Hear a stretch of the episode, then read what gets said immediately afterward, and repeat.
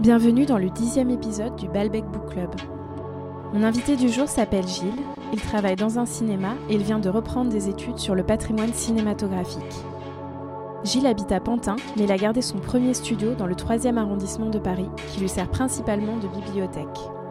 C'est là que nous avons enregistré cet épisode, où l'on parle de poésie, d'auteurs vivants et des bienfaits et inconvénients de la lecture en marchant. Bonne écoute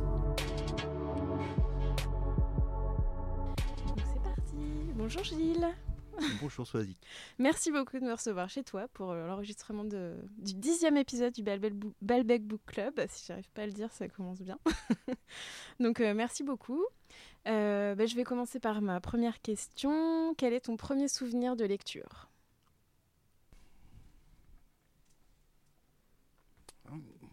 J'essaie de, de, réfléchir.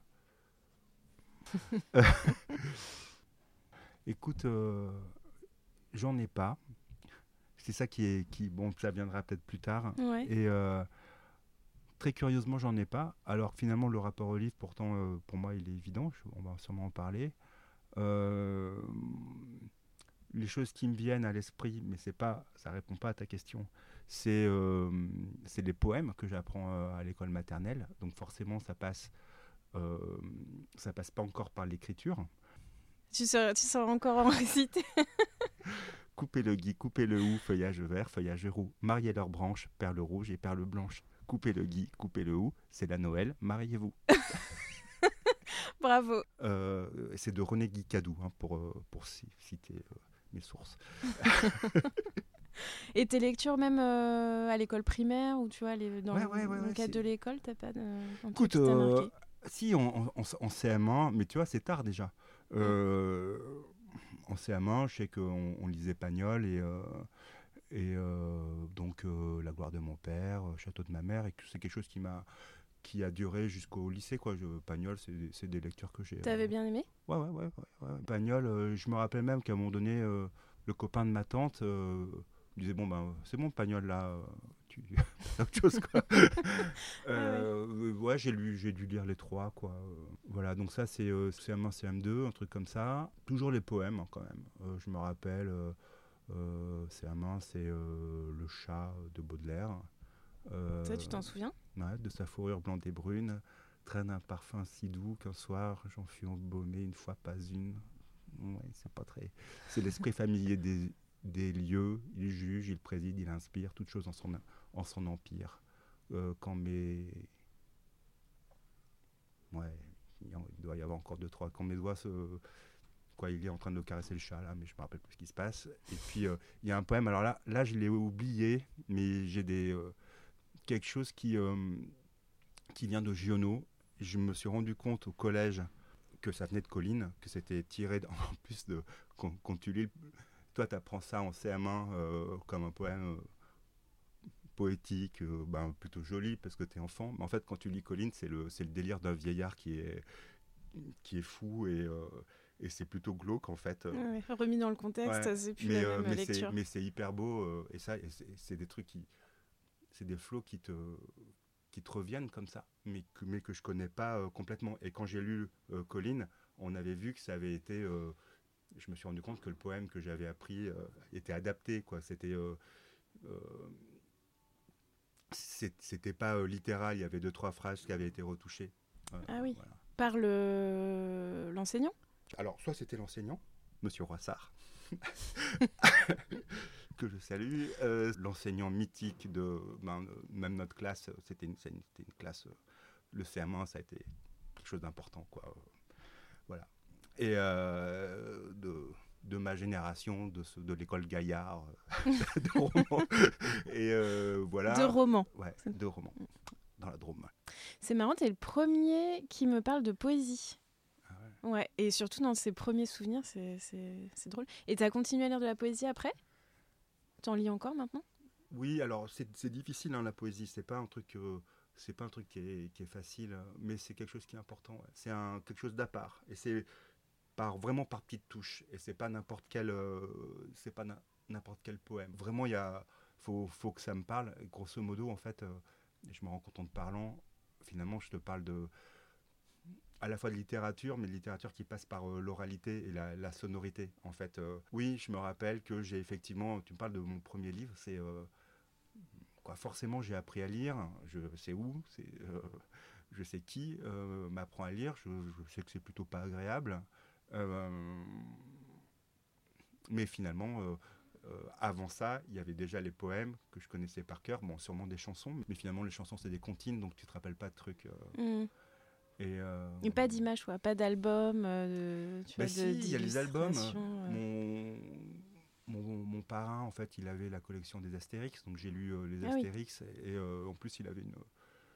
Il essayait d'acheter les premières éditions, mais en même temps, sans, sans être collectionneur, ça, c'était au fond d'un tiroir, tout le monde le prenait, donc c'était des premières éditions, mais elles sont, elles sont en lambeaux, quoi, tu vois. Donc, mm. euh, c'est pas tous les enfants euh, qui sont passés par euh, sa maison de, vacances bon, ont épluché les Astérix, les ont usés jusqu'à la moelle. voilà, donc. et puis moi, j'adorais la bande dessinée, clairement. Mais, et, et, le livre était une espèce de refuge, de bouclier, quoi. besoin d'un repli sur soi. Mais le livre, pas forcément la lecture. Euh, tu vois, là, dans, tous les livres qu'il y a dans, la, dans cet euh, appartement bibliothèque, euh, il y en a plein que j'ai pas lu, quoi, la, majorité en fait. On va dire que dans mes livres fétiches, il y a. Est-ce qu'il y a des romans? J'en ai lu, hein, mais pas, pas tant que ça. Et ça a été, ça a été au lycée. Ça a été. par exemple, il y, a un roman avec la dernière phrase qui me hante, quoi, qui est, qui truc de, base. C'est le rouge et le noir. Euh, en fait, pour moi, la lecture, c'est pas si facile que ça, l'acte de, lire, en fait. Euh, et, et je, savais que ça serait difficile et que dans le passage de la troisième au lycée, troisième que je redoublais, euh, on demanderait à lire de grands romans et que ça serait pas facile. Et donc j'avais dit, ben, tiens, c'est les vacances, je vais anticiper et je vais prendre le rouge et le noir, genre ça, ça tombe souvent. C'est jamais tombé. Hein, mais... donc tu t'es forcé en anticipant qu'on allait te forcer à lire. Et j'ai lu le, rouge et le noir et voilà. Et je me rappelle de la, dernière phrase euh, du Roger le Noir. Mais genre, ça a été une espèce de baffe, quoi. Quand on voit, par exemple, les 400, les 400 coups de François Truffaut, il y, a, une espèce de révélation quand Antoine Douanel, il lit euh, Balzac. Et pour moi, c'est de cet ordre-là, quoi. Genre, C'est quoi la euh, phrase? Madame de Rênal fut fidèle à sa promesse de ne tenter en aucune manière à sa vie. Mais, trois jours plus tard, après la mort de Julien, elle mourut en embrassant, en embrassant ses enfants. ah ouais. Tu lis ça, tu fais. Tu, pleures. Ah ouais. Je pense pas que j'ai pleuré, mais ça a fait quoi, l'explosion dans la tronche. D'accord. Euh, le Stendhal, le syndrome de Stendhal. Il n'y a, qu'une mort, c'est celle-là, quoi, si tu veux. Et après, euh, au lycée, tu as lu, euh, y a, eu des, d'autres chocs comme ça qui ont suivi ou... au lycée, donc c'est pas tombé sur sur Stendhal, c'est tombé sur Flaubert. Ah. Les salauds. Et euh, bah forcément en même temps. et c'était Madame Bovary. Et, euh, et donc Madame Bovary, c'était pendant les vacances de Noël. Euh, comme c'était toujours difficile, hein, il n'y avait pas de raison que six mois après, ça soit plus simple. je me rappelle avoir demandé à mes parents qui m'emmènent dans, un gîte de montagne pour que pendant trois jours pour, passer le, nouvel an euh, tranquille dans la montagne. genre, euh, il n'y avait pas d'électricité, je, pourrais lire et, euh, et, faire que ça. Donc j'ai lu Madame Bovary dans ces conditions-là, dans, dans, un chalet de montagne où je pensais que je serais tout seul. Et, et en fait, quand je suis arrivé, évidemment, il y avait d'autres personnes qui avaient prévu genre un, groupe de, de, faire la fête. ah non Moi, moi j'avais prévu les boîtes de conserve, tu sais, de, de thon à la tomate, comme ça. eux, ils avaient des gigots d'agneau et qui faisaient cuire à la cheminée et tout ça. Ils avaient des feux d'artifice à mettre en plein dans le Vercors, tu vois, pour, euh, alors qu'il n'y a pas d'électricité et tout, pour faire la fête euh, du Nouvel An. Ouais. Raté quoi, ton plan. Euh, si, si, parce que la journée, j'ai pu lire. Et, et, en, et en plus, j'ai pu profiter du gigot d'agneau parce que, genre, le type avec sa. Le 31 décembre, avec sa boîte de tomates au thon, genre, ils, avaient trop pitié, quoi. Donc. Et tu l'as fini finalement, le Madame Bovary, bah, tu l'as vu dans les trois genres. Et t'as bah, aimé? Ouais, ouais, c'est vachement bien. Mais toujours quand même un truc laborieux, quoi. Mais euh, mes euh, références, voilà. Une, une, des grandes questions de ma, euh, du lycée, c'est on nous fait lire que des morts et les vivants, en fait. Mm. Ça, c'était vraiment le truc. Et euh, dans ma deuxième première, on m'a fait lire euh, Le vent paraclé de Michel Tournier. Alors, c'est assez curieux parce que c'est pas un roman, c'est un, c'est un rapport justement de Michel Tournier euh, à, à l'écriture. C'est un essai, en fait, où il parle de son, de son rapport à l'écriture. Et euh, par contre, euh, moi, j'ai lu de moi-même euh, Le roi des zones. Ça, j'ai adoré. Et ça, en fait, c'était donc, dans, cette, période où, euh,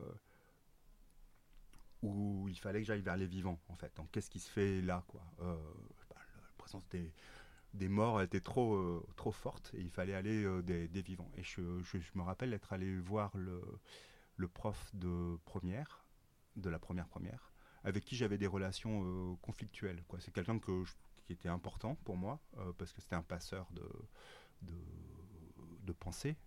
Genre, à mon bac blanc, il m'a mis 3 sur 20 ou 5 sur Mm. 20. euh, voilà.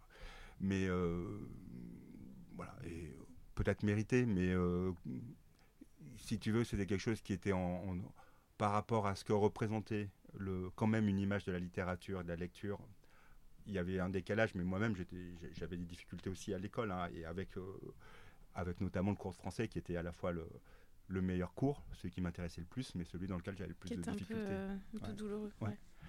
Et euh, voilà, et donc je, me- je suis allé le voir euh, un an après, en, en dépassant euh, éventuellement les griefs qu'il pouvait y avoir avec lui, etc., en lui disant ben, euh, vous, vous aviez parlé de Michel Tournier, c'est quoi, c'est quoi son adresse quoi, Puisque vous lui avez écrit.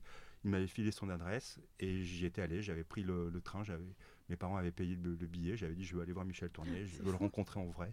En fait, tes parents, ils étaient vachement derrière toi dans tes, tes envies de... enfin, autour de la littérature, en tout cas. j'étais quelqu'un qui les affolait un peu parce qu'ils savaient pas comment faire avec moi. J'étais pas bon à l'école. J'étais un adolescent euh, qui écoutait du punk. Donc quand tu t'en dis j'ai envie d'aller chez Michel Tournier, ils ont dit d'accord. Ben ouais, ils savaient pas comment me prendre, euh, donc euh, ils m'ont dit euh, vas-y quoi. Mm. Genre, voilà, ils- non, c'est incroyable. Ils m'ont quand même payé effectivement le, le billet et tout. Et euh, voilà, donc je suis allé voir, euh, je suis allé le samedi. Il n'était pas là. J'ai dormi chez euh, chez un oncle et j'y suis retourné quand même le, le- le dimanche et il était là. Il avait la voiture ouverte, il y avait des, des adolescents qui tournaient euh, donc à Choiseul, il habitait dans le pres- presbytère de Choiseul. Et euh, donc il y avait des adolescents qui, tournaient en, en moto. euh, et je suis arrivé en disant Bonjour, est-ce que monsieur Michel, est-ce que monsieur Tournier est là Ouais, alors les adolescents de 14 ans avec la petite, euh, le petit duvet. Michel Il y a un monsieur pour toi C'est un monsieur de 10 17 ans ou 18 ans, 18 ans à l'époque. Et euh, voilà, et donc euh, Tournier, il est venu et il m'a fait la visite de chez lui. euh, ça a Mais duré c'était une qui heure. ces ados? C'était ce- les ados du village. Ah mais c'était, c'était- bon, il n'a pas d'enfant, je crois, Michel Tournier. Mais euh, c'était les ados du village. Mais en même temps, chez lui, c'était, euh, c'était euh, leur endroit là où se- la Ah porte était ouverte. Il y avait, euh, je crois qu'il y avait un- une console de jeux vidéo pour eux. Il y avait des bouteilles de coca. C'était vraiment. le rez- euh, puis il m'a expliqué le rez-de-chaussée, c'est, pour eux. C'est, c'est les enfants, c'était la cuisine, c'était un salon assez vide. Après, c'était le, on est monté au premier étage. Il a dit ben, ça c'est pour les invités, j'y vais jamais, c'est, pas chez moi. Et après, on est allé dans le grenier. Euh, où avec humour, il a dit euh, c'est là où ont été écrits les plus grands romans de ce siècle. Euh, tu, tu as lu le, les, euh, Le Roi des Zones Non. J'ai dû truc- lire Vendredi les- sauvage, c'est lui? Alors, La vie sauvage ou Les Limbes du Pacifique, il y a les deux, il y a deux versions. Ah oui. Il y a une sais. version pour les enfants, le- La vie sauvage, et, euh, et plus euh, adulte, euh, ou Les Limbes du Pacifique. Mais voilà, ce qui est, a quand même un, un rapport particulier à l'enfance, voire même, on pourrait même. On, on peut même s'interroger sur un, un rapport un peu pédophile de, de, de Tournier. Euh, on est dans une époque, les années 70-80, où c'est écrit, où euh, il y a une plus, euh, une plus grande liberté vis-à-vis de l'image de l'enfant et de- du rapport euh, à la sexualité à l'enfant. Et Michel Tournier, là-dedans, dans, dans ce livre, ouais, il y a- y, des éléments comme ça où, euh, où on peut se poser cette question. Et en tout cas, et Michel Tournier, de toute façon, il avait un lien particulier à l'enfance. Il aimait beaucoup les enfants. Et voilà, donc euh, ouais. j'ai fait une grande digression, mais c'est euh, voilà, mon lien au livre, à la, à la lecture. Mm. Il passe par les gens, il passe par l'oral ou du moins la, la sonorité. En fait, Mm. c'est le c'est le son des mots qui, euh, qui compte pour moi en fait. Et il y a des lectures, euh, je les entends. Et Mm. si la poésie c'est important, c'est parce qu'elle peut se lire à, à voix haute en fait. Elle doit se lire à voix haute, en tout cas celle que, celle que j'aime. Elle, Mm. est, euh, elle est sonore, elle est, euh, elle est orale en fait. Et l'importance de l'école aussi dans tout ça quand même. Enfin, dans tout- tous ces souvenirs, il y a quand même euh, C'est vrai. ton instinct de CM1. Enfin, Ah ouais. ça, ça prend une place importante. Ouais. Avec, avec des relations euh, conflictuelles ouais. parfois. Et après, euh, après lycée, euh, enfin, t'as as eu d'autres grands chocs comme ça. euh, Donc après, j'étais aux littéraires Beaux-Arts. Alors je pense que là, le, le choc des Beaux-Arts, en tout cas le premier qui vient, c'est Borges. Et euh, fiction. Donc je dois avoir 20 ans à peu près quand je, quand je lis ça. T'es du genre, dans ces cas-là, quand tu découvres un auteur, à lire tout du même auteur ou plutôt à papillonner et à vouloir engranger plein d'auteurs que- Ben, inconnus encore? La lecture, c'est toujours difficile. hein. Donc, euh, donc j'en, lis pas. euh, bah, j'a- j'a- j'achète des livres. Ça, c'est important de, de- d'avoir des livres. Et, euh, mais je les lis pas forcément tous. Dans le cas de Borges, j'ai quand même dû lire La Lef en plus et puis le livre des sables. Oui, donc j'en lis un peu plus, mais je suis pas, je suis pas exhaustif du genre. il, me- il me- il me faut ouais. tout. Voilà. Je, je connais plein de personnes autour de moi qui sont comme ça, mais, mais c'est Mm. pas mon cas. Et comment tu passes d'un livre à l'autre, justement? C'est le hasard. Euh, J'adore les, euh, les bouquinistes. Le plaisir de la pêche, quoi, de Mm. dire euh, Ah, tiens, ça, ça me plaît, ou j'ai entendu parler d'une personne qui m'a parlé de ça. On peut me passer un livre, mais c'est le danger. En fait, euh, mais c'est pareil, toi aussi, quand tu passes un livre en disant lis-le à une Mm. personne, tu prends le risque de, de jamais le, le- le récupérer, parce qu'en fait, elle. Déjà, elle, elle le lira pas parce qu'elle en fait elle n'avait pas envie mais elle n'a Mm. pas osé le dire et ça, ça a été aussi mon cas et du coup tu du coup comme tu l'as pas lu tu le rends pas et euh, le temps passe et puis euh, la personne oublie ou euh, Et au bout d'un moment, il est trop tard Voilà. pour et- réclamer et, et- ou et- et rendre un toi-même tu as oublié où- Ouais. où est le livre etc Ça t'est beaucoup arrivé? Qu'on te rende pas tes livres? Ouais mais ça m'est aussi arrivé de pas en, de pas en Ouais. rendre et là il y a des livres que j'ai jamais rendus ou des films que j'ai jamais rendus. Et quel rapport tu entretiens à l'objet livre, justement? Est-ce que c'est un peu sacré? Est-ce que. euh, ben il y a un côté sacré et en même temps je suis pas la personne qui euh, qui va garder en, en faisant attention que Mm. ça soit pas écorné et tout. Là j'ai acheté un livre il y a pas longtemps et euh, je, je le file à Béatrice euh, ma compagne et elle le fait tomber et hop il y a une- il y, a une corne quoi. Donc mes livres ils vivent. Là tout Tu l'as noté quand même que tu t'en souviens. oui bah, j'ai- c'était- oui parce qu'il y, y- aurait l'idée d'avoir le- la bibliothèque de Ouais. bibliophile et tout mais euh, c'est clairement pas ça euh, ma bibliothèque et euh, il le fait dans mon rapport au livre euh, j'aime bien me promener avec donc et comme je le lis pas tout le temps euh, il va beaucoup se promener dans, dans mon sac donc Mm. il va euh, il va avoir une patine c'est pas forcément qu'il va s'abîmer mais il va avoir une patine il va, il va vivre quoi D'accord. mais euh, il y a quelque chose de précieux. Il y a, pour moi, dans le fait de bon, d'acheter des livres, il y a un côté collectionneur euh, avec le côté un peu maladif du collectionneur. Mais Donc des belles éditions plutôt, quand, enfin, quand tu vas chez les bouquinistes ou Antika ou quoi, tu chines un peu des, des trucs un peu rares. ce que j'aime, c'est d'avoir, c'est de trouver un truc euh, Mm. un, un peu rare, etc. Mais après, c'est pas, euh, je suis pas un, un malade de la première édition. À Paris, il y a eu le, le fait de faire signer. Il y a des occasions qui se présentent, donc tu dis pas non. Mais euh, en même temps, c'est un peu un truc qui me fait rire. Quoi. Mais Mm. là, ce temps-ci, avec le milieu cinéphile, comme je bosse un peu là-dessus, euh, tu, vas, tu vas à des signatures avec des gens et tu leur demandes la, la signature parce que c'est aussi une. parce qu'ils sont là pour ça, etc. Mais pour moi, euh, donc je le fais. Mais ils écrivent quand même sur le livre, quoi. Ils s'en foutent, quoi. Euh, non, je préférais que vous signiez sur ce petit post-it parce que ça me dérange. Non, mais- un truc de dingue. Après, moi, pour le travail, par contre, je, je, je souligne euh, le, le bouquin. Je trouve que c'est- nul, mais euh, Mais plutôt des textes un peu, enfin, Pour- soit pour- le scientifiques travail, ou ouais, vraiment, ouais, ouais, ouais. pour le- ouais. Ok. Et comment est-ce que tu lis? Est-ce que tu as des endroits euh, préférés pour Euh, lire ou des... l'idéal, c'est le train. c'est le, c'est le mouvement. Mm. Euh, ça m'est arrivé aussi de lire euh, dans la rue, en marchant. Je me rappelle avoir lu euh, Une saison en enfer de Rimbaud. Une édition Mercure de France, donc il n'y a qu'une saison en, en enfer. C'était important parce que déjà il n'y en avait pas beaucoup, donc tu te concentres sur le livre. Et, je l'ai lu comme ça en marchant et même en le lisant à, voix haute à, Grenoble quand j'étais au, Beaux-Arts. Et je crois que j'ai fini le livre et que j'ai recommencé à remarcher et à lire. tu fais encore ça Lire en marchant Ouais, ça peut. Hmm? Je me rappelle une fois un roman, euh, donc euh, j'étais revenu voir ma famille, euh, j'avais 25 ans à peu près. C'était l'époque où j'avais découvert l'auteur de livres pour enfants, Grégoire Solotareff. Parce que je travaillais au Beaux-Arts, je travaillais dans, une librairie, le genre pour les vacances, pour les vacances de Noël, etc. Et il y avait un beau rayon pour enfants, de livres pour enfants, et je découvre Grégoire Solotareff baf. C'est les loups, tout ça là. Hein. C'est ouais ouais, c'est euh, c'est euh, le dictionnaire du Père Noël, un, trésor. D'accord.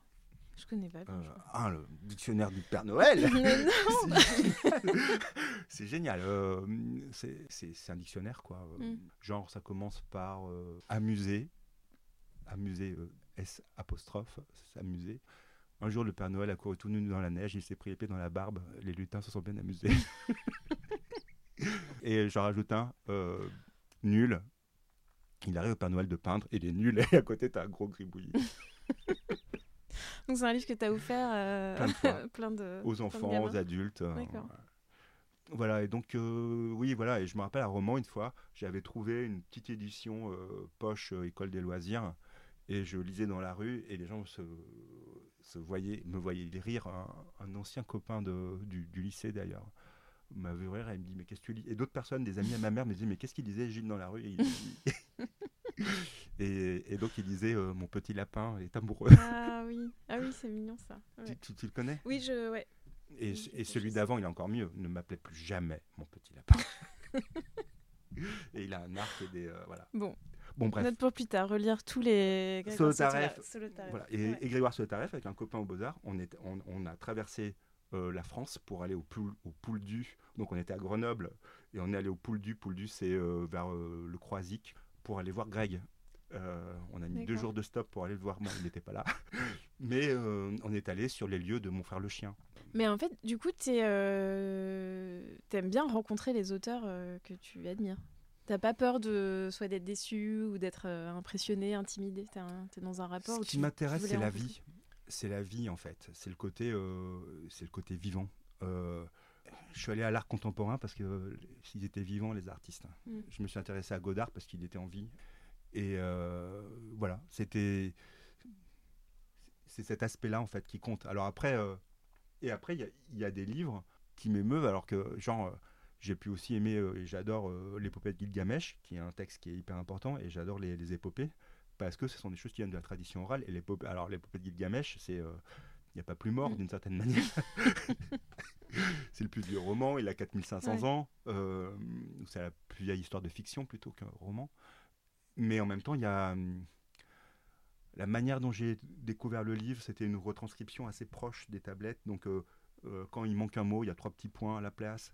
Tu as l'impression de déchiffrer le, as l'impression de déchiffrer la tablette, de, de je sais pas, tout de suite l'imaginaire de d'être en train de, de retrouver ce son quoi euh, ancien euh, je sais pas ça marche à mort chez moi mm. Mm. est-ce qu'il y a des livres que tu reliras toute ta vie? Que tu est-ce que tu relis d'ailleurs il y en a un que j'offre beaucoup que j'ai encore offert à Noël c'est le Monde des ronds de Gertrude Stein c'est un, c'est un livre que j'ai que j'ai lu euh, souvent à des amis, euh, avec ma chérie euh, Béatrice. c'est un, livre que je lui ai lu le soir avant de s'endormir. le lire aux autres et le lire à voix haute, c'est ben, c'est un plaisir. quoi. Mm. Donc ça, ça, ça, ça, peut faire partie de, des choses qui comptent pour moi. Et est-ce qu'il y a des auteurs euh, que tu détestes et que, que tu aimes bien détester même? Non, ça sera plutôt peut-être des auteurs que je craindrais de lire. J'ai un mauvais a priori, etc. Parce que tu sais que ça va pas te plaire ou parce que ça t'impressionne et que c'est un trop un monument Oui, c'est ça. Où j'aurais. Euh, Genre. Euh, Alors, s'il y en a un, mais ça c'est quelqu'un que je pense que j'aimerais. Donc c'est pas quelqu'un que je déteste, mais ça serait, ça serait Proust par exemple. Justement j'ai pas lu, j'ai pas lu euh, le, Combray, quoi, le, le- le premier livre de la recherche euh, avec Monsieur Rébert en première. C'est une des, des- plusieurs raisons de, De votre discorde. entre nous. Et euh, voilà, donc euh, donc il y a ça, mais par exemple, euh, mais ça je suis, je me suis, je me suis coltiné.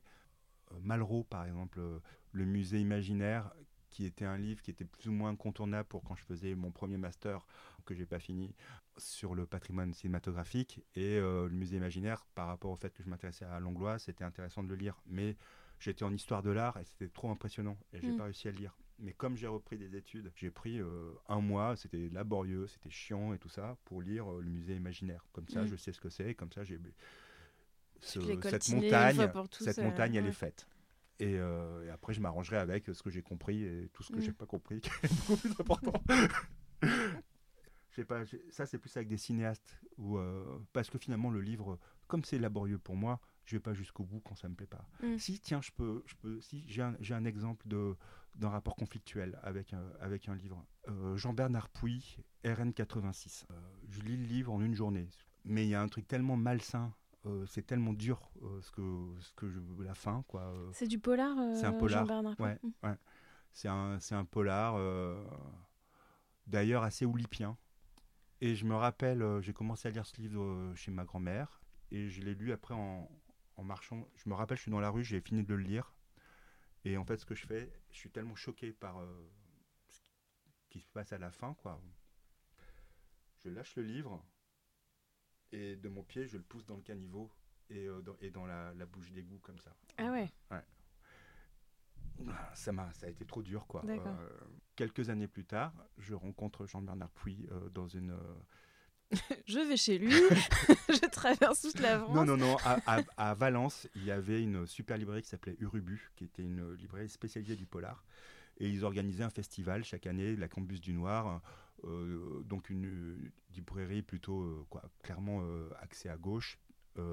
Et donc il y avait un peu toute la crème de, du polar français euh, qui, se- retrouvait à, Valence. Et euh, donc c'était un peu cette ambiance-là, Fred Vargas, etc. Tous ces gens-là euh, se, retrouvaient à la Campus du Noir. Moi, c'était une époque où justement les, polars, les films de Lynch me terrorisaient, tout, la violence me terrorisait et tout.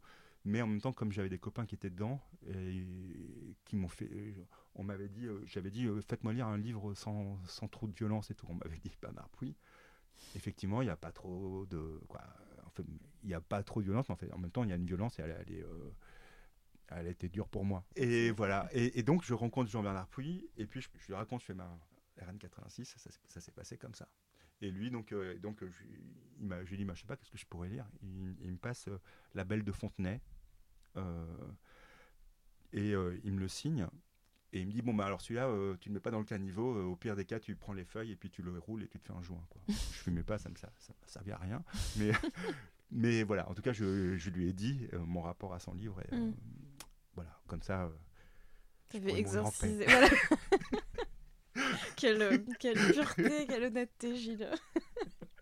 Et euh, est-ce qu'il y a des, est-ce que tu as des lectures euh, un peu coupables, tu vois, un peu honteuses, euh, Ouais. des livres tu te dis Bah bon. ouais, les ben, honteuses. Ah, euh, ouais, les, les- les livres érotiques, par exemple. Ah oui. À adolescent, euh, j'ai volé à la bibliothèque municipale de romans. euh, bah, bravo. Attends, attends, écoute, en- écoute tout. C'est une longue histoire là encore, désolé. J'ai volé à la, munici- à la bibliothèque municipale de Romans, j'avais 16 ans. Euh, les Guillaume Apollinaire, les 11 Les 000 11 verges. 000 verges, Ah oui. C'était un livre rouge. Euh, il était hors de question de toute façon de garder ce livre. J'ai 16 ans, je, je sais comment ça se passe, j'ai les histoires de mes potes autour de moi et tout. Un livre de cul, tu le gardes pas chez toi. donc, donc je l'ai, volé, je l'ai lu et je suis allé le reposer à sa place, euh, Ah, nickel. tu l'as ramené. Mais bien sûr. Ah. Bah, Je suis pas débile. J'ai- Le seul Mais truc- tu l'as pas emprunté, tu voulais, J'avais t'avais- 16 ans, tu voulais pas aller voir la dame de, de la bibliothèque. la dame, elle connaît ma famille. Oui.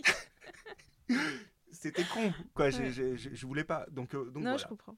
Et, et Tu l'as emprunté quelque part sans. c'est une quoi. bibliothèque, quoi. Ouais, bah oui.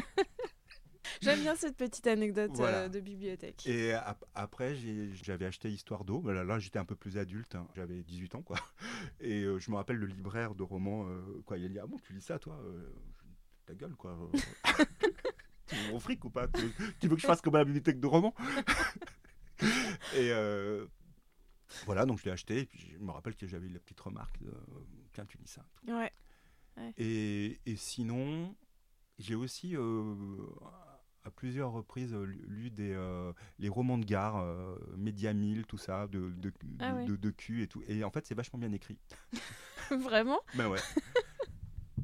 Et, euh, et- bon, alors des fois, il y en a des pourris, des fois, il y en a des biens. Voilà, dans, les lectures honteuses, après, euh, je m'étais posé des questions. pour- Quoi, lire, euh, lire Céline quand, quand tu es au lycée, tu te dis euh, Ah, c'est un nazi, euh, quoi, ou par rapport à tout ce qu'on Mm. dit. Quoi. Donc euh, voilà, il y avait- il y avait ça aussi, où je sais que j'avais lu euh, Drieux-La Rochelle, euh, et quand tu te mets à lire ça, tu, tu dis putain, tout le monde va, va dire que je suis un Mm. facho et tout ça, ou, ou toi-même tu as peur de devenir fasciste parce que tu lis euh, des, des fachos et tout. Voilà. Mais euh, voilà, j'en ai pas lu 36, mais, Mm. mais euh, et puis bon, bah voilà, Céline, après, ça, on, on assume vite, quoi. Mm. Mais, Ouais. et, Drieux La Rochelle, le, livre, le roman s'appelait Gilles. Donc, la Oui, c'est vrai. ouais. il y avait un y avait une raison à je voulais voir ce que c'était quoi Et quand un livre te plaît pas, tu abandonnes? Tu disais tout à l'heure que tu n'avais pas trop de problème. euh, mais même quand arrêter. même quand un livre me plaît des fois je, je je le finis pas peur Il- d'assumer il le truc plaît, ou, mais euh, pas suffisamment Ou, ou tu veux le Ou- garder euh, infini pour euh, ouais je sais pas où c'est où y revenir après? Ouais ouais je sais pas il y a non ouais, c'est c'est Mm. pas il y a plein de livres que j'ai commencé à lire et que je où genre il y a un appétit puis le puis je sais pas tu te bloques à, Mm. à pas vouloir le, le finir ou En ce moment, tu lis quoi? Je sais pas Euh, demander. ben là, en ce moment, euh, c'est les livres pour le pour l'université. Ah oui. Mais là, par exemple, il y en a un et qui serait peut-être le un peu quelque chose au- auquel je j'axerais mon, mon mémoire et euh, ça serait euh, l'anthropologie euh, des savoirs de Nicolas Adel. De toute façon, là, dans, dans la lecture de la bibliothèque, il y a un côté euh, utilitaire, Alors, scientifique, je sais pas, parce que quand je vais te raconter euh, le, comment je la considère, euh, savoir comme un vaisseau spatial, euh, c'est... il La bibliothèque ah ouais, pour moi, c'est cette chambre, c'est un vaisseau spatial en panne. Parce que je peux pas bien ranger les livres comme je veux, il n'y a pas assez de place. Ah oui, Il ce serait comment alors si tu voulais ranger comme tu Bah, voulais il faudrait y ait, euh, bah, faudrait que je, je puisse tout mettre en fait sur les murs. Il faudrait Ouais. que le plafond soit plus haut. Mm. Bon, là, en plus, il est penché, mais. Oui, ça n'aide pas. Mais du coup, t'as t'as mis les, les plus petits livres à droite. Eh ben oui. Ah ouais, c'est quand même hyper. euh, Quoi, faut, faut vivre avec, quoi, euh, quoi, faut, avec les contraintes. Mais, euh, mais oui, oui, oui, en fait, si tu veux, c'est un. Les livres, je les ai pas lus, mais quand, quand ils tombent, je sais pourquoi est-ce que je, je les prends. Donc ils ont, ils, ils ont une histoire quand même. Je pense que je suis capable de raconter à peu près euh, leur histoire. J'ai quand même, si tu quelques les as pas lus. J'ai quand même là maintenant, mais c'est à cause de, du fait que euh, j'habite euh, maintenant chez euh, ma chérie. euh, et voilà. Et, et pour moi, il y, a- il y a quelque chose de. C'est un vaisseau spatial parce que c'est quelque chose de, de vivant où les choses se parlent, où les livres se parlent entre eux, où, il y a une espèce de communication. Et il y a quelque chose d'actif. Et euh, D'accord. Et alors, j'aurais ouais, j'aurais une dernière question. Ouais. Pour ou contre le bovarisme? Ouais, Est-ce que, est que ça te parle ou est-ce que. euh, Alors, bovarisme, ben, euh, euh, euh, peut-être que j'ai su, mais je vois pas. Bah, comme Madame Bovary qui lit, qui passe son temps dans les livres et qui vit par procuration, en fait, sa vie. c'est une lectrice avant tout, en fait, Madame Bovary. Pour moi, le livre, c'est un accessoire, quelque chose d'important. hein, je sais pas, je pense qu'adolescent, je, je me baladais dans la rue avec un livre. Peut-être que je Mm. le lisais pas, mais il fallait que je l'aie avec moi. Euh, je parlais de bouclier tout à l'heure. Donc vivre avec, avec des livres à côté de soi euh, tout le temps. Euh, j'en achète tout le temps, je- j'en ai besoin à côté de moi. Ap- après, passer sa, vie dans les livres, hmm, non, quoi. Moi, je suis pas. C'est pas mon, mon axe. Avec les livres, plus Mm. que dans les livres. Ok. C'est C'est beau, c'est bien. on, peut, on peut conclure euh, là-dessus, je pense que c'est parfait. Eh ben, merci beaucoup Gilles, c'était passionnant. Merci euh, à toi aussi, parce que ces questions, ta première question, elle m'a quand même... Euh, je, vais, je vais y réfléchir longtemps.